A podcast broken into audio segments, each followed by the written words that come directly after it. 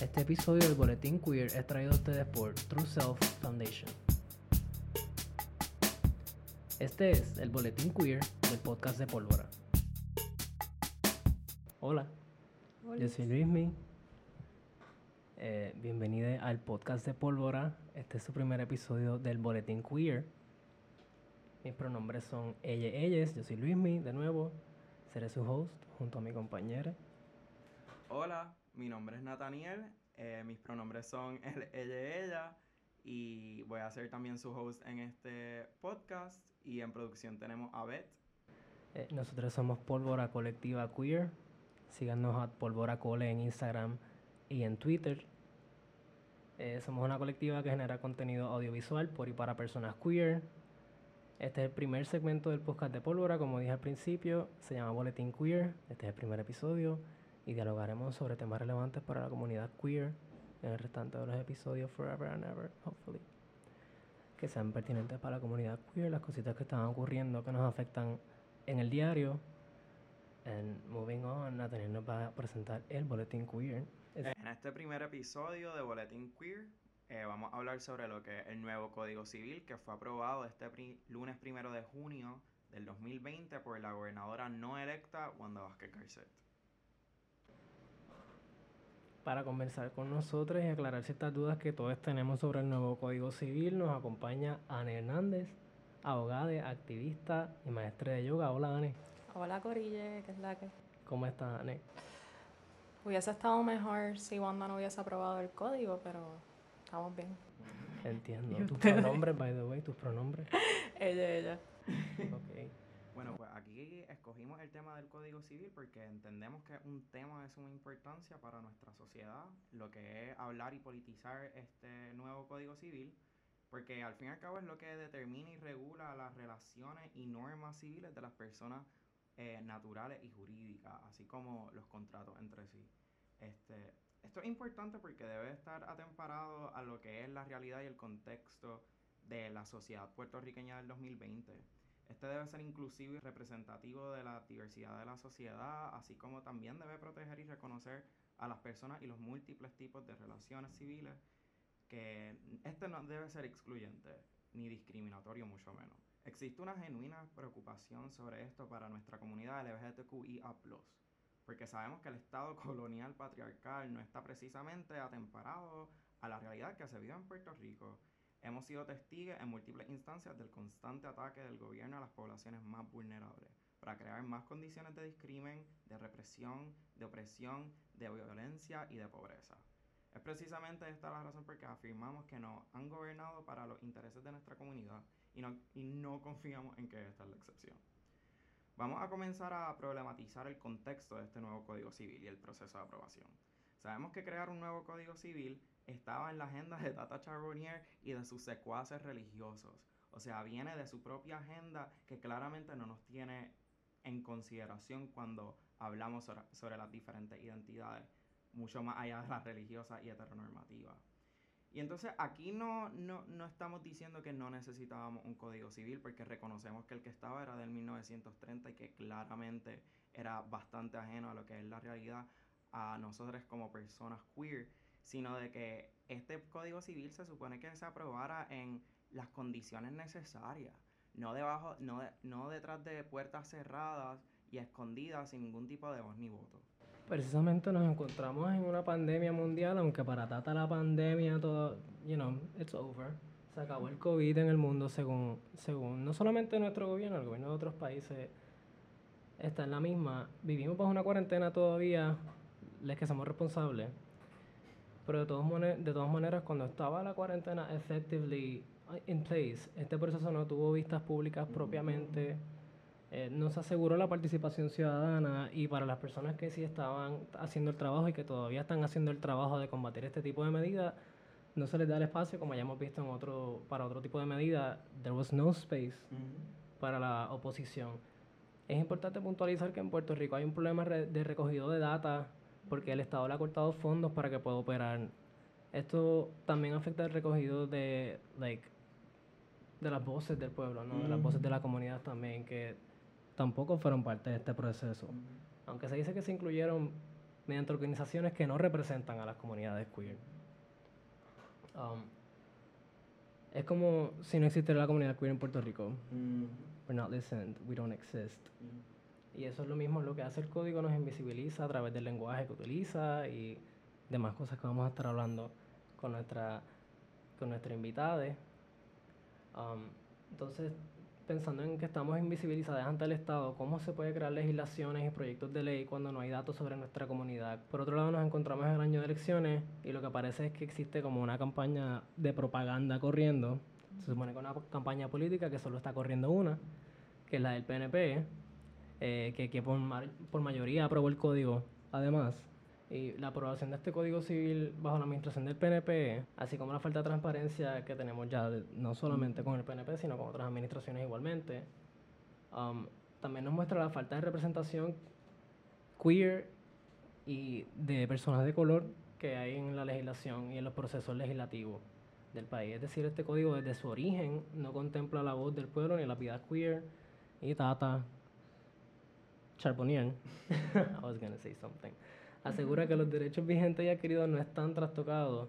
Y para aclarar estas y muchas más dudas que tenemos, about qué cubre el Código Civil, qué verdaderamente está queriendo decir con todo ese lingo, como, como, como commonly se le dice. Tenemos aquí a Anne, Anne Hernández, que va a discutir el código con nosotros y le tenemos unas preguntas. Hola Anne de nuevo. Hola Luismi. Ya básicamente se dijo lo que cree Pólvora en relación a cómo este nuevo código invisibiliza a las diferentes identidades y diversidades de sexualidades. Pero de parte de ti entonces, ¿qué, ¿qué crítica se le puede dar al Código Civil? Sí, voy a empezar primero por explicar un poquito qué es el Código Civil, porque no me gusta tampoco asumir que todos sabemos qué es el Código Civil, particularmente en un país donde no se promueve eh, ¿verdad? la educación política ni la organización política. Así que, aunque sí pienso que todos debemos saber lo que es el código y que debe haber este tipo de educación para todos, pues no la hay. Así que, pues, así en resumidas cuentas, el Código Civil es una ley, eh, particularmente una ley eh, que incluye todas las reglas, por decirlo así, las reglas sociales de nuestras relaciones entre nosotros, con nuestros cuerpos, al igual que entre corporaciones, porque también incluye las corporaciones, las obligaciones y contratos, y sucesiones, herencia, o sea, cubre muchos temas eh, de... todo el derecho civil básicamente está, está recogido en este libro, en esta ley. Entonces, eh, el Código Civil es, se podría decir, la segunda ley más importante, ¿verdad? Está la Constitución y luego está el Código Civil. Así que es es una ley sumamente importante para todos los ciudadanos y, las personas que existimos en esta tierra. Em, así que definitivamente necesitábamos tener una voz, necesitábamos ser partícipes de los procesos, ¿verdad? Que, de cómo se dio esta aprobación de este código. Eh, dicho eso, también digo que el código civil ¿verdad? Si vemos el Estado y la ley y el derecho de una manera crítica, podríamos decir que el Código Civil es un mecanismo de control eh, sobre nuestros cuerpos y sobre nuestra existencia. Eh, porque como ustedes muy bien dijeron, eh, vivimos en un Estado racista, capitalista, patriarcal, transfóbico, queerfóbico.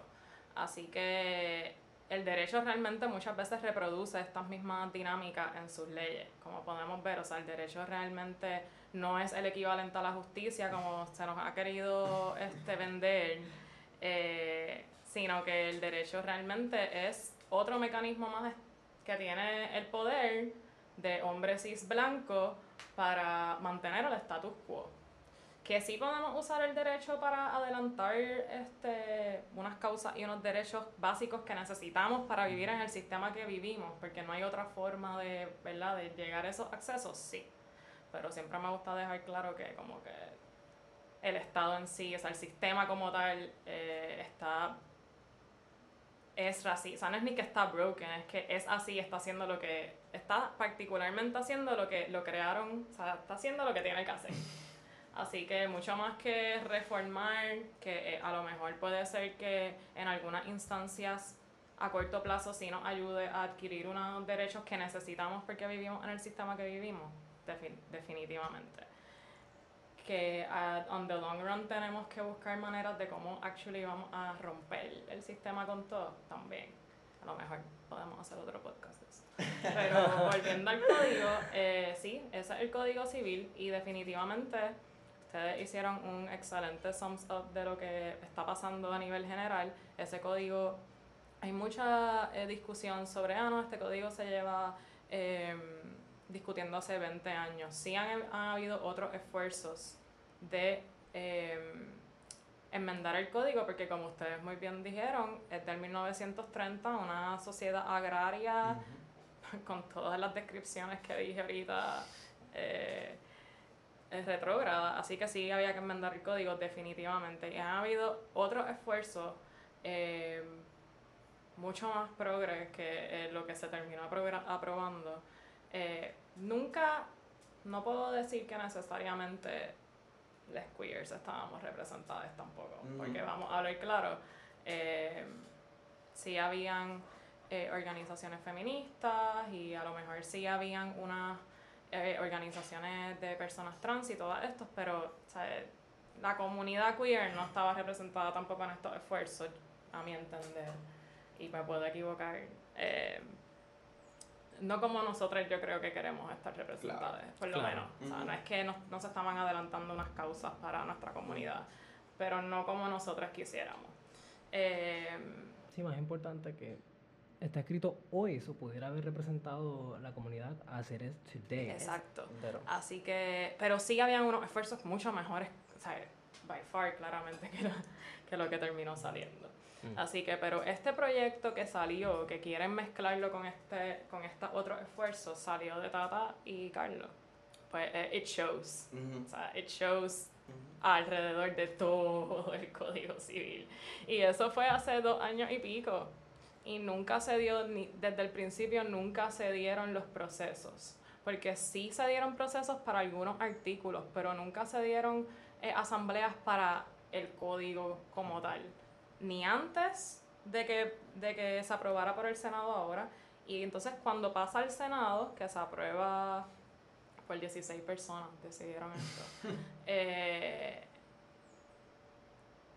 tampoco, ¿verdad? Esas enmiendas que, que se hicieron en sala al garete y que maybe también digo que es mejor que lo que iba a pasar si no se hacían esas enmiendas eh, que hizo eh, Dalmau y y Vargas y no sé si alguien más, pero fueron enmiendas importantes a los artículos sobre el aborto, las terminaciones de embarazo y sobre el 694, que es el cambio de, de sexo en los certificados.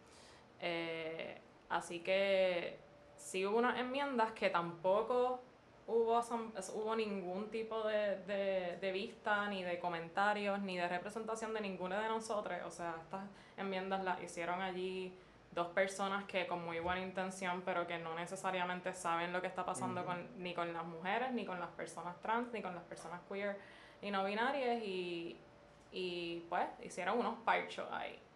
Pero se aprobó así y después pasó a la Cámara, que obviamente yo sabía que se sabía que se iba a aprobar en la Cámara, porque el proyecto salió de la Cámara. Así que se aprobó en la Cámara y luego pues Wanda pensó que era un buen código y que pues al garete, tú sabes, enmiendarlo por ahí, ¿sabes? Bien irresponsable de su parte, eh, aprobar un código que ella misma está admitiendo que necesita enmienda. O sea, y que ella está tirando, o sea, los procesos legales en Puerto Rico son caros, lentos, inaccesibles para las personas queer. Recogiendo lo último que dijiste sobre las personas trans, si pudieras como dar quizá un brief de cuáles son como las críticas más puntuales que hay hacia el código. Sí, yo diría que antes de entrar en el tema del lenguaje que permea la totalidad del código, pues siempre me gusta ir directo al 694 porque algo que hace una... El, es que no fue un intento, o sea, actually fue un intento de quitarnos derechos, pero es lo único que habla directamente de nosotros. o sea, el 694, para quien no sepa, el artículo que habla eh, del cambio... Ese es el cambio, el cambio de, sexo, en el acta de nacimiento. En el acta de nacimiento, así mismo se llama modificación del nombre y de sexo en el acta de nacimiento. Em, en general, lo voy a entrar a leer en breve, pero en general hay un problema con este artículo porque, y con otros, pero este particularmente es muy confuso, muy ambiguo y se presta para la discriminación y la violencia hacia las personas queer, para mí, en cantidad. ¿Por qué digo esto? Porque tiene dos párrafos.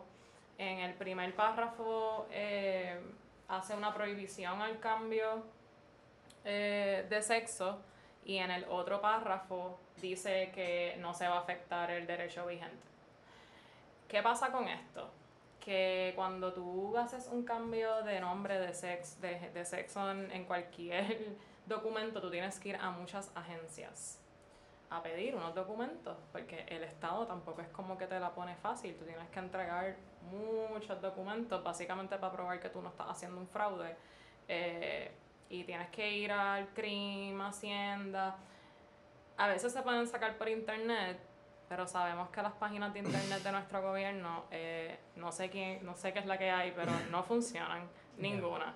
Entonces, pues muchas veces pues vas a tener que ir y va a depender de los funcionarios, ¿verdad? De gobierno que te vayan a atender. Cuando tú tienes un código confuso, un funcionario puede decir, no, pero es que el código dice que esto no, que esto no se puede, esto es ilegal. El código dice que no. Y otro te puede decir, no, pero dice que sí. ¿Y qué pasa? Vamos a tener que ir al tribunal eh, si la persona eh, tiene el acceso, conoce que compa abogados que le representen, porque estos, vuelvo, estos casos no necesariamente son accesibles. Y, y pues va a tener un proceso, un proceso y un y, y una y unas cargas y unos eh, obstáculos que le siguen poniendo ¿verdad? A, a nuestra existencia y nuestra dignidad de ser quienes queremos ser, porque ¿qué le importa? ¿Qué le importa al Estado realmente? ¿Cuál es tu sexo? ¿Cuál es tu género? ¿Sabes?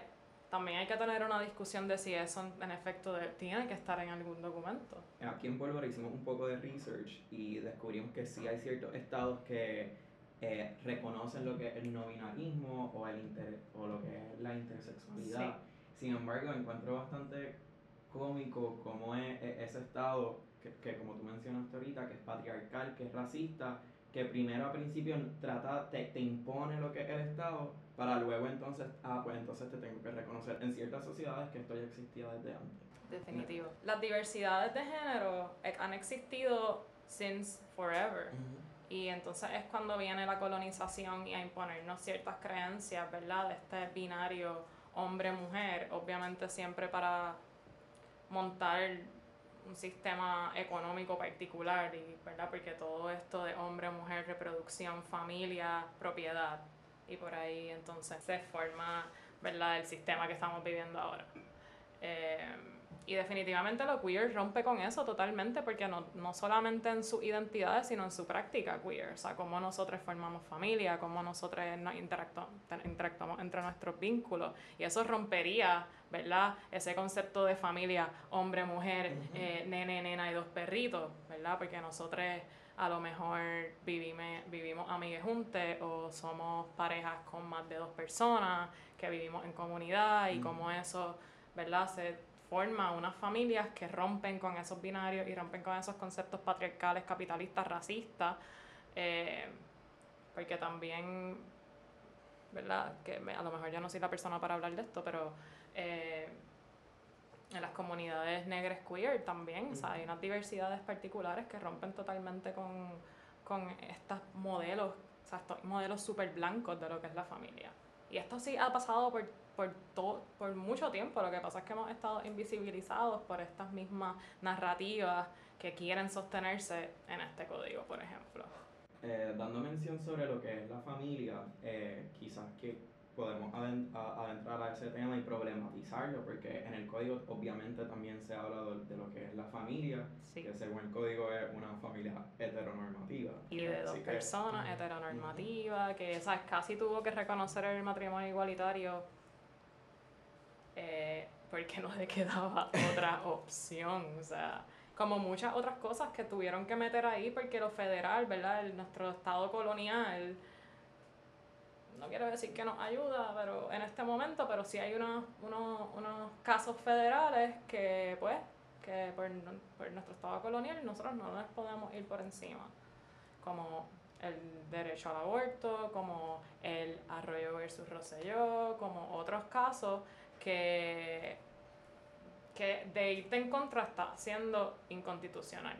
Pero el hecho de ponerlo en una ley y que todo el mundo se lo pase por whatever y apruebe esto, hace más oneroso para nosotros reclamar esto. Porque para entonces yo decir que el código es inconstitucional, tengo que ir al tribunal. Eh, mencionaste ahorita lo que era Arroyo versus Rosselló. A ver si nos puedes explicar un poco lo que es Arroyo versus Rosselló y cómo entonces eso se, se, se relaciona a lo que es el Código Civil. Pues Arroyo versus Rosselló es un caso del Tribunal Federal Distrito de Puerto Rico. Eh, para quienes no entiendan estos nombres, esto es una jerarquía más alta que el Tribunal Supremo de Puerto Rico. Eh, este Tribunal Federal. Obviamente, pues por lo que expliqué de nuestro, ¿verdad? Lo que mencioné ahorita de, de, de nuestro estatus colonial. Eh, este caso fue un huge win en ese momento. Eh, no es que no lo sea ahora, pero voy a eso ya mismo. fue un huge win para nuestra comunidad porque pues dejaron, ¿verdad? Permitieron que se hicieran cambios de sexo en el acta de nacimiento eh, a eh, personas trans. Creo que fueron dos mujeres trans, si no me equivoco. Eh, ¿Qué pasa? En el, exacto, del 2018, este, o sea, los otros días, vamos a puntualizar que esto fue los otros días cuando venimos diciendo en este podcast, y actually creo que el issue aquí es que venimos existiendo since forever y no se nos está reconociendo, ¿verdad? En este estado, porque no nos quiere reconocer, no es por más nada, también tener claro eso. Eh, pero en este caso, pues, ¿qué pasa? Esto es lo que pasa con este sistema, que se quedó en el binario. En el acta de nacimiento tú puedes escoger femenino o masculino. Cuando habla de sexo, no, ¿verdad? Habla de género, pero es que de la manera, en el contexto que lo habla, en mi mente no estamos hablando de género. Eh, y aunque esos también términos son constructos sociales, son importantes en este momento para politizar nuestra existencia. ¿verdad? Y eso filosóficamente lo podemos discutir de otra manera, pero en cuestiones de derecho y para sí tener unos accesos en este sistema que vivimos, pues hay que visibilizar unas cosas. Arroyo versus Rosselló reconoce un mini, una experiencia de lo trans, ¿verdad? Una experiencia bien particular, una experiencia binaria que definitivamente no representa a toda la comunidad, que es súper importante que la gente que quiere este estar en el binario con todos sus derechos personas trans está lo deben tener definitivo y los y ahora mismo ¿verdad? Dentro de nuestro ordenamiento jurídico, dentro de lo femenino y lo masculino, tú puedes hacerte ese cambio, ¿verdad? Según Arroyo versus Rosselló. Ahora, si tú eres no binaria, si tú eres queer, si tú piensas que el género no existe y no te interesa poner género en ninguna parte, pues no estás representada. Eh, La gente género fluida, la gente... Em, que no cae dentro de ese binario, no está representada en Arroyo versus Rosselló. Eso es bueno decirlo porque pues, el no binarismo no es algo que se reconoce en Puerto Rico, eh, claramente no tampoco es algo que se ni siquiera se habla en ningún espacio de poder eh, y que muchas personas realmente no saben nada de esto. No sé si quieren un poco como que lea el artículo final que terminó siendo el artículo de nuestro código actual, el que se aprobó, un poco porque aunque es un lenguaje bien inaccesible, eh, eh, me gusta que las personas estén claras de qué dice el código. Claro, perfecto. Eh, entonces, es el artículo 694 del Código Civil que se aprobó ahora el 1 de junio del 2020, se llama modificación del nombre y de sexo en el acta de nacimiento. Y dice así, la modificación del nombre constituye una enmienda voluntaria admisible que solo puede efectuarse en los casos y con las formalidades que la ley especial establece. en el acta de nacimiento original no pueden autorizarse enmiendas sobre el sexo de nacimiento de una persona. O sea, esa, esa oración básicamente dice que no se autorizan enmiendas, está ahí. El tribunal puede mediante sentencia, o sea, bajo una sentencia que tienes que ir al tribunal y que alguien te autorice, autorizar al registrador a realizar una anotación al margen de la inscripción original del sexo de la persona cuando proceda una enmienda debido al cambio o modificación posterior del sexo de nacimiento. ¿Qué significa esto? Que tú vas a estar tu certificado con el sexo en el que, ¿verdad? exacto, que te asignaron, usando el término sexo como biológico, pero eso también es otro tema. Este, con el que te asignaron al nacer y abajo como una nota al calce, como que, ah, mira, no, ahora soy tal. Y voy a terminar de leer esto y voy a decir otra cosa de Arroyo versus Rocío. en estos casos, sin embargo, no se autorizará la sustitución del hecho histórico vital, vital, ¿ok? Sexo histórico vital, repito, porque es que de verdad que me dan ganas de chonquear cuando lo leo, del sexo de nacimiento. Solo en los casos en que peritos médicos, peritos médicos, o sea, médico tiene que decir y, y, y, confirmar que tú eres lo que dices que tú eres. Un médico que usualmente sabemos quiénes tienen acceso a, ¿verdad? a, estudiar medicina también. Difícilmente te toca un médico queer y te, como que... Es que tienes que certificar tu identidad antes de poder hacerlo. Son las cartas de recomendación. Literal. Otra persona. O sea, el Estado tiene, literal, el Estado tiene que validar lo que tú dices que tú eres. Lo que pasa también es que encuentro cómico como eh, lo que está tratando de nuevamente lo que mencionaste ahorita con Arroyo versus Rosselló, ese binarismo y esa, y esa claramente no, no reconocen la diferencia que hay entre sexo y género y cómo está e, ese intercambio de palabras. Eh, y cómo encuentro cómico cómo las personas queer, las personas trans tienen que caer automáticamente en la heteronormatividad y en el binarismo. Mira esto rápido, porque mira esta oración. Solo en los casos en que peritos médicos determinen la ambigüedad del hecho del sexo de origen, o sea, intersex al momento del nacimiento y ese hecho consta inscrito en las actas del registro demográfico, podrá la autoridad judicial ordenar la sustitución del sexo de nacimiento, su origen y en las actas del registro demográfico. O sea, o si te operas, que esto es lo que iba a traer de Arroyo versus Rosselló, eran dos mujeres trans que habían, se habían hecho afirmaciones. O sea, si tú, no, si tú eres una persona, por ejemplo, que no te interesa o no tienes el acceso, vuelvo porque esto es súper caro. Como que hacerte afirmaciones, ¿verdad? Tratamientos y operaciones y, y, tratamientos en general de afirmación de género es caro. No todos tienen el acceso y más cuando los planes médicos y toda la salud pública está también, eh, ¿verdad? Dentro de este sistema del binario. Entonces, esta fue la enmienda, que es el párrafo que voy a leer ahora. Nada de lo aquí instituido menoscaba el proceso establecido en los casos de una solicitud para que se refleje un cambio de género en la certificación de nacimiento. Cambio de sexo a género, ahí no se sabe ni, ni cuál es cuál. Estas solicitudes se acompañarán con el pasaporte, la licencia de conducir, certificación emitida por un profesional de la salud, así que no te salvas del médico, que tengas relación médico-paciente, o sea, no puede ser cualquier médico. Así que si tú no tienes, si tú llevas sin tener plan médico yo no sé cuántos años y tú no has establecido una relación médico-paciente con nadie, pues no, no, no tienes esa certificación, a menos que no tengas el acceso. O sea, es una cosa bien, bien inhumana. Es que yo me sorprendo. Desconectada de la realidad. Totalmente. Eh, Exacto, que acredita el género. En estos casos, el registro deberá expedir la certificación salvaguardando los derechos a la privacidad. Así que claramente esto es súper confuso. Hasta yo lo leo, yo misma, que, ¿verdad? Que estudié Derecho, lo leo y me quedo como que, espérate, espérate, espérate, wait, ¿qué acabas de decir? I don't get it. imagínate a alguien que no, que se supone que cualquier persona entienda la ley que les gobierna, ¿verdad?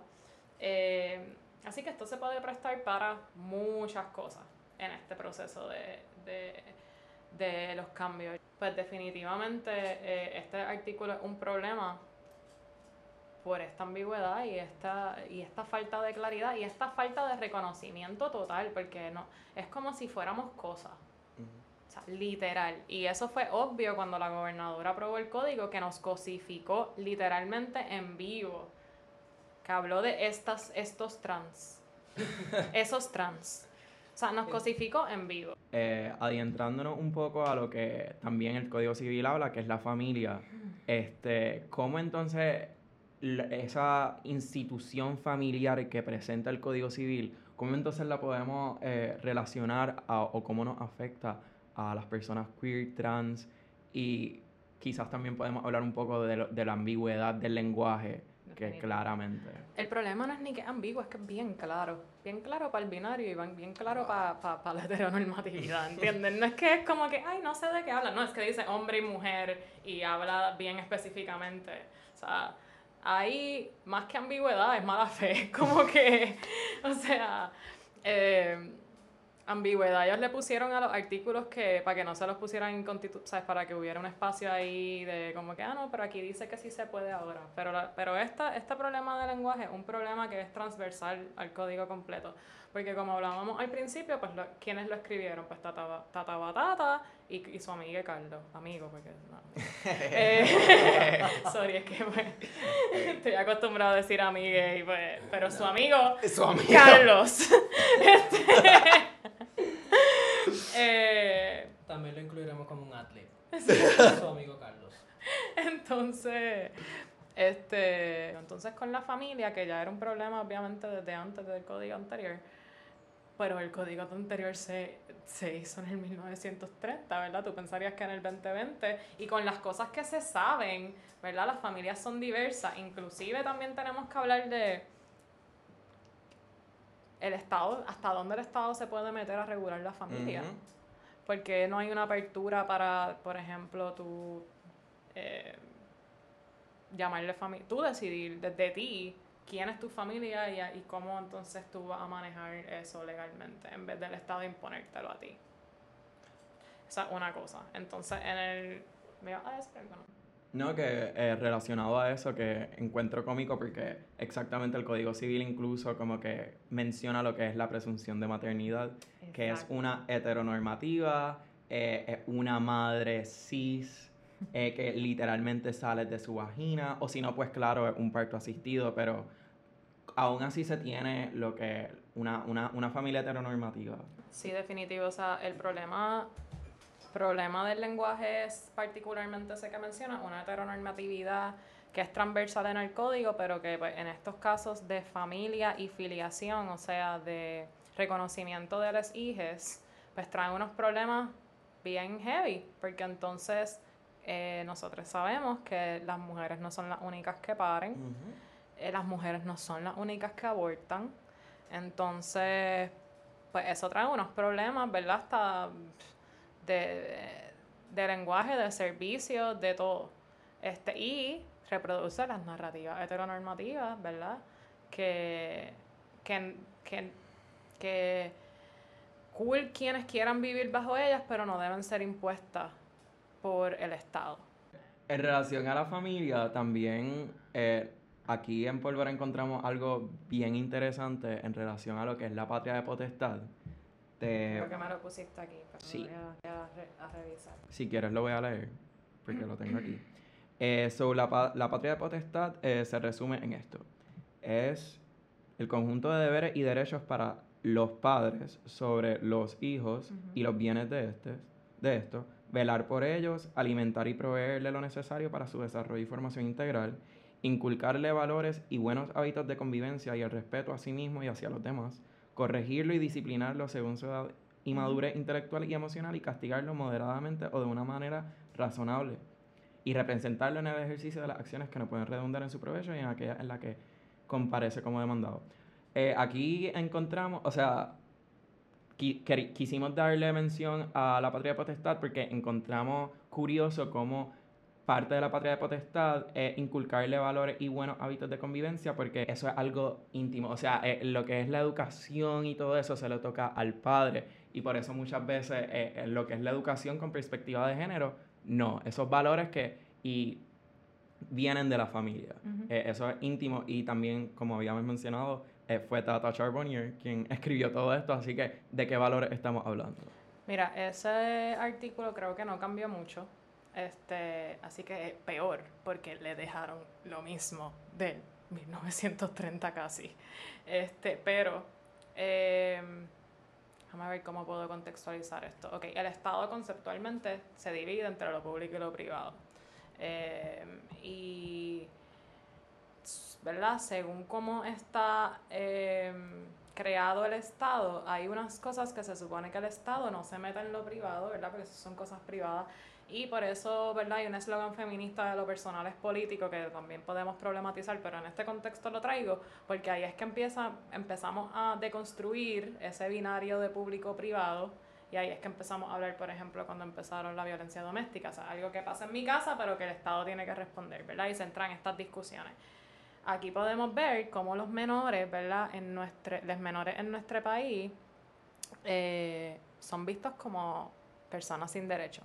¿Verdad? Eso es un tema, eh, un temazo, o sea, eso puedo tener otro podcast de esto, este, es un tema y particularmente para las niñas queer, esto es un problema, ¿verdad? Porque los tribunales, ah, y va a pasar, va a pasar como pasa con los funcionarios y yo no tengo la licencia todavía, pero me voy a tirar esta, todo va a estar bien. Los jueces, como que,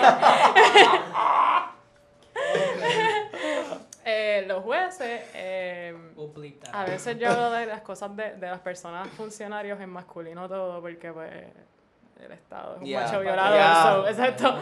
So, lo hago a propósito, sorry, juezas, nada, todo otro tema. Pero nada, los jueces, este. Em, va a pasar como la agencia. Hay una discreción, hay unas discreciones. Aunque queramos decir que el derecho este, tú sabes, es eh, neutral y que aquí todo el mundo es objetivo. Eso no es cierto.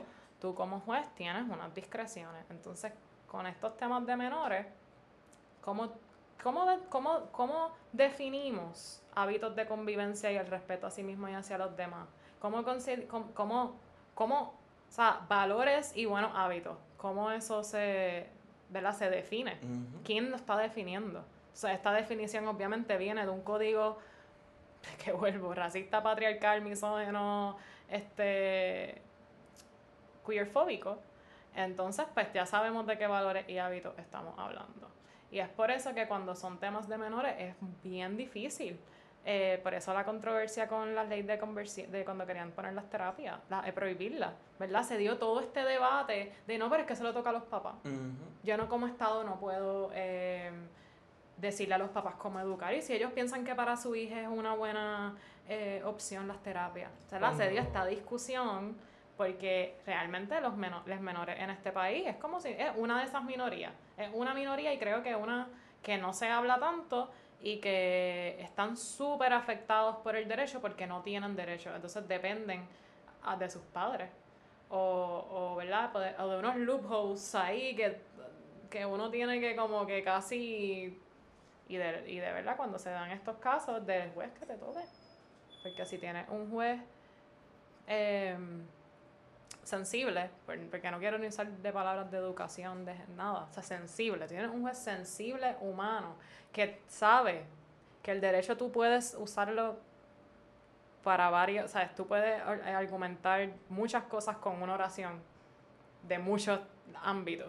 Eh, pues va a depender de eso. O sea, que el Estado no está necesariamente, aunque ellos dicen que tienen un parents patria sobre los menores y que los menores son como eh, el Estado ¿verdad? tiene una, una eh, esto tiene un nombre, eh, interés apremiante en los menores y como que todo lo demás. Excepto cuando son queer. O cuando son personas de color. Exacto, o cuando son negras. Claramente, porque lo podemos ver con, el caso de Alma, o sea, no les importan los menores cuando son negros. Ni pobres, ni se están malnutriendo. Exacto. Además de eso, pues ahí como que ah, el padre decide, pero entonces hasta dónde el padre decide, hasta dónde el Estado tiene, ¿verdad? potestad para, para, para reglamentar esas, esas relaciones y hasta dónde el Estado, quién decide qué es maltrato y qué no cuando un nene queer. Eh, yo, yo encuentro bastante cómico cómo, o sea, justo cuando se estaba dando esta conversación del Código Civil y obviamente todos los desastres que tiene con él, en relación a lo que estábamos hablando sobre el lenguaje que no, no, da mención, o aquí en el artículo 70, cuando habla de personas naturales, que se refiere a la persona que sale de la madre, eh, eh, ese lenguaje heteronormativo. Sin embargo, más o menos en ese mismo tiempo, en las mismas noticias estaban saliendo una pareja trans completamente que iban a tener un hijo. Y entonces, eh, para mí fue un poco cómico, obviamente, tú sabes, porque hay que reírse de estos chistes tan malos y mongos que, que, que vivimos. Este, pero me, me río porque entonces, ¿cómo lo ajeno que es el código de la realidad? O sea, literalmente en el noticiario aparecía el Código Civil y en la próxima noticia, que by the way era de entretenimiento esta noticia, por si acaso, eh, son esta, este hombre trans que está embarazado y esta mujer trans súper emocionada. Y entonces, ¿cómo, ¿cómo este código que supuestamente nos regula no, no, no se acerca en lo absoluto en la realidad. O sea, esa disonancia es, representada porque asimismo de disonante son los políticos. Sí, definitivo. Con la realidad puertorriqueña. O sea, ese, e, ese centro que es San Juan, que te sale dos millas de San Juan y ya aquí no hay luz. ¿Entiendes? Como que eh, eh, eh, siempre he encontrado nuevamente utilizo la palabra cómico bien loosely en literalmente lo ajeno que es, es, la, élite política de, este, de esta colonia. Además de que viven en una burbuja, eh, ellos están para sus votos. Les importa que los religiosos voten por ellos y ganar las elecciones. Y esto, todo esto fue un move político. O sea, Wanda Vázquez se va a dar el guille de haber cambiado el Código Civil del 1930 y para las gradas que no entienden, ¿verdad? O no, no entienden porque, no porque sean brutos, sino porque no se les da el acceso a entender las repercusiones de este código eh, y, las repercusiones a la democracia, ¿verdad? Que aunque es un término muy, muy colonial también, pero importante la participación de las comunidades las que se van a ver afectadas por, este, por esta ley. Pues no. Es como que, ah, ¿sabes? Ah, pandemia. Nadie se puede salir a manifestar. Ahora es que te voy a espetar el Código Civil. O sea, fue una movida política, pero obvia para mí. Y, y, muy inhumana también. O sea, extremadamente inhumana. Que es horrible porque eso demuestra, ¿verdad? Entonces, quiénes son las personas que no, qué tipo de personas nos están gobernando y qué tipo de sistema estamos sosteniendo. Eh, con, eso, con eso que acabas de mencionar también, eh, me viene a la mente, o sea, eh, la ignorancia que hay del pueblo sobre las reglas que, que nos, que no, ajá, que nos, que nos imponen.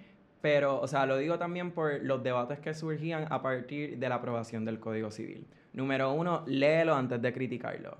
Eso, para mí, yo pienso que eso es súper inválido. ¿Cómo tú le vas a estar diciendo a un pueblo que no entiende un lenguaje legal en lo absoluto? Que es culpa de estas personas mismas por no, entiendes, como que siento que eh, nos no, no echan mucho la culpa cuando realmente es culpa del Estado. La ignorancia es culpa del Estado. El desastre colonial es culpa del Estado. Eh, toda esa falta de democracia eh, también es culpa del Estado. O sea, el problema aquí no tan solo es el desastre del Código Civil, sino la, la, la poca participación del pueblo que hubo en la aprobación de este. Exacto. Y creo que eso que dice es bien para mí, eh, siempre lo, lo, trato de explicar un poco en, cuando hablo, porque tendemos, especialmente las personas que se creen que se saben todo porque estudiaron, eh, a criticar, por ejemplo, ay, porque no se lo leen. Bueno, primero que todo, el gobierno nunca publicó el código tal cual como lo aprobaron para que Wanda lo, ¿verdad? lo aprobara. Lo que salió fue un borrador que, que para leer eso, o sea, estaba a mano las enmiendas. Y ni siquiera lo publicaron ellos, lo publicó Microjuris. Eh, y lo otro, hay unas realidades en Puerto Rico que no te permiten estar políticamente organizadas, porque el sistema no te deja estar políticamente organizada. los que estamos políticamente organizados es porque hemos tenido privilegios.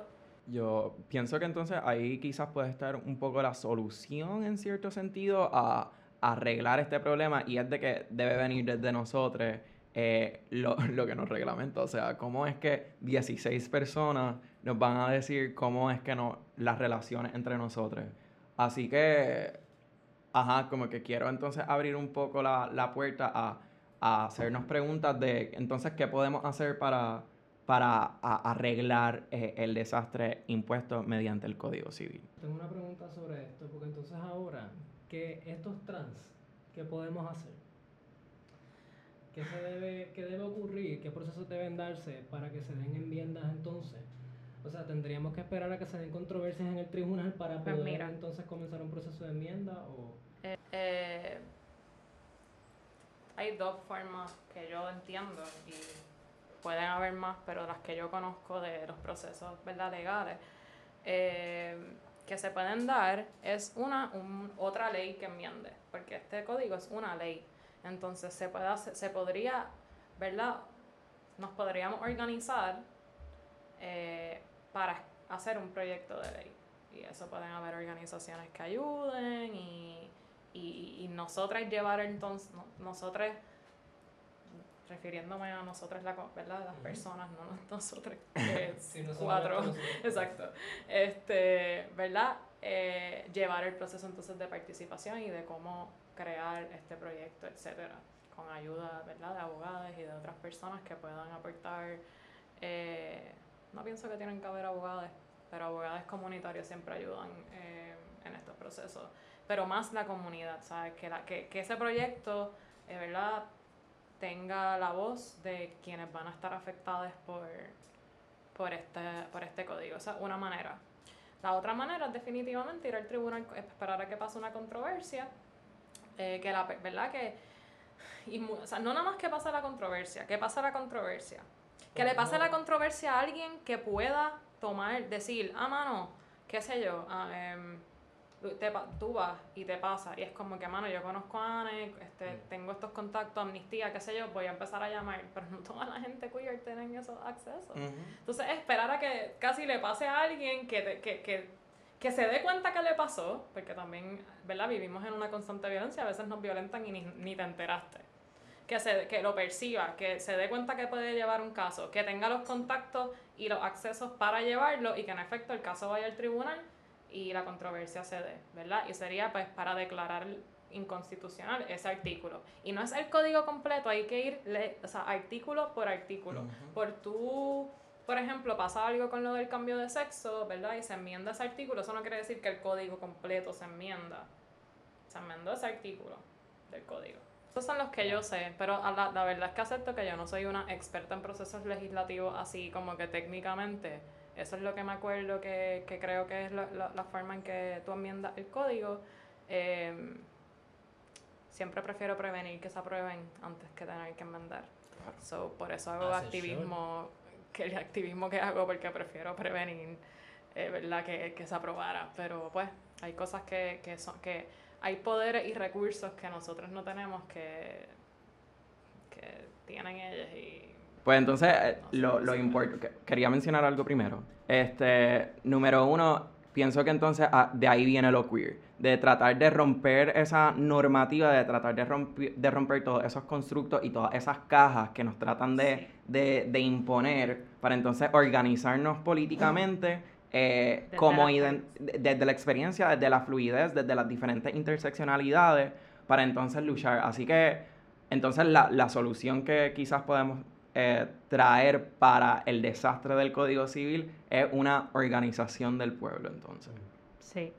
Imaginarnos cómo sería nuestra vida digna y partir desde ahí, porque además de que es bien diversa, esa, cómo se ve esa vida digna para cada uno por las interseccionalidades, eh, pensarnos desde nuestra experiencia y llevar eso, o sea, no limitarnos a lo que ya está establecido y un poco desde, desde la experiencia queer generar, ¿verdad? Eh, unas políticas públicas concretas.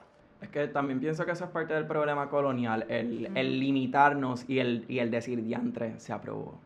Ya no hay nada que hacer. Y, y, y así mismo es que... Eh, así mismo es que callamos también las experiencias, porque, o sea, estas conversaciones, eh, esto que estoy diciendo son conversaciones que tengo con personas sí, straight, en donde es como que, pues, mano, ¿qué podemos hacer? O gente que simplemente no, no está súper PPP, que, que y, y, y, o sea, digo que es un problema colonial porque, como mencionaste ahorita, es parte de la colonia. O sea, ¿cómo tú le vas a decir a una persona que lo único que conoce es colonia, descolonizate?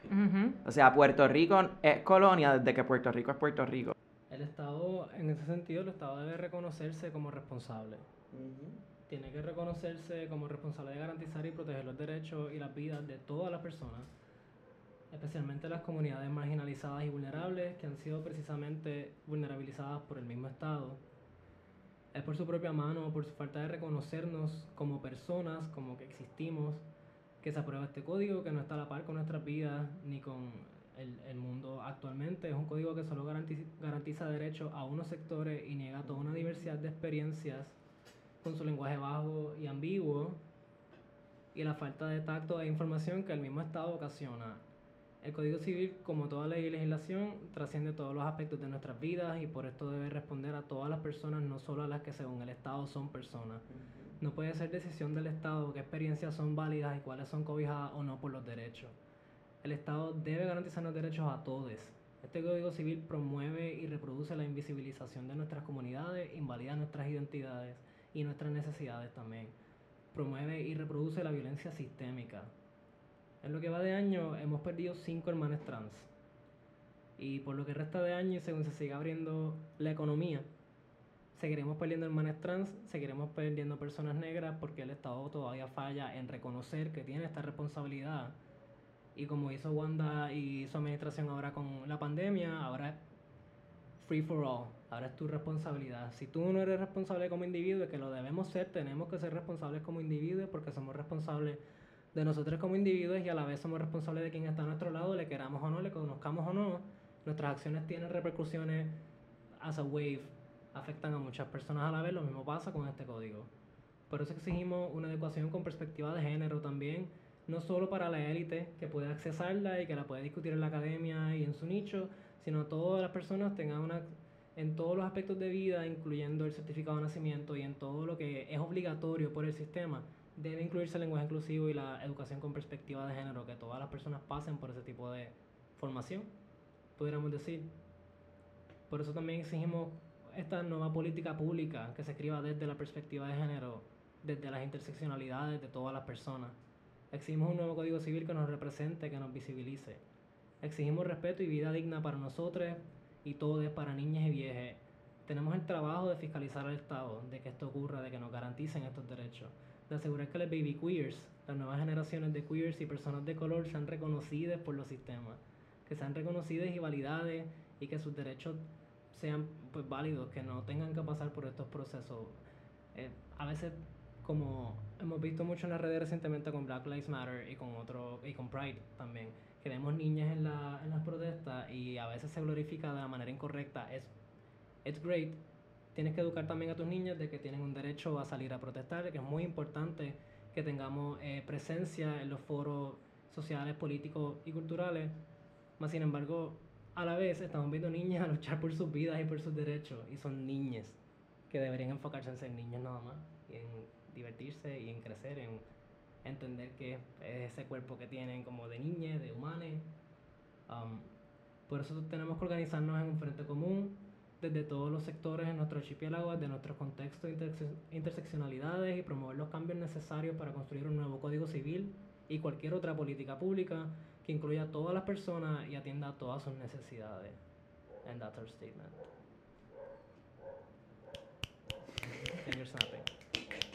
Oh, iconic. Estos no son muchos cortes, Beto. so, con esto cerramos el podcast, el primer episodio del Boletín Queer. Anne, gracias por estar aquí. Gracias a ustedes por invitarme. Gracias a Beth, que está en producción. Uh, gracias a Daniel. Le Gracias. Le Beth, no es la primera vez que escucho esto. I think there's a reason. Batería combativa Indeed, la camisa de Beto. Eso es lo único que van a escuchar de ver, esa risita. Oh. Gracias, oh my god. Yeah. Pues con esto cerramos el primer episodio del Boletín Queer. Bienvenidas al podcast de Pólvora. Esto fue el boletín queer del podcast de Pólvora. Siga a Pólvora en Twitter e Instagram como at. Hasta la próxima.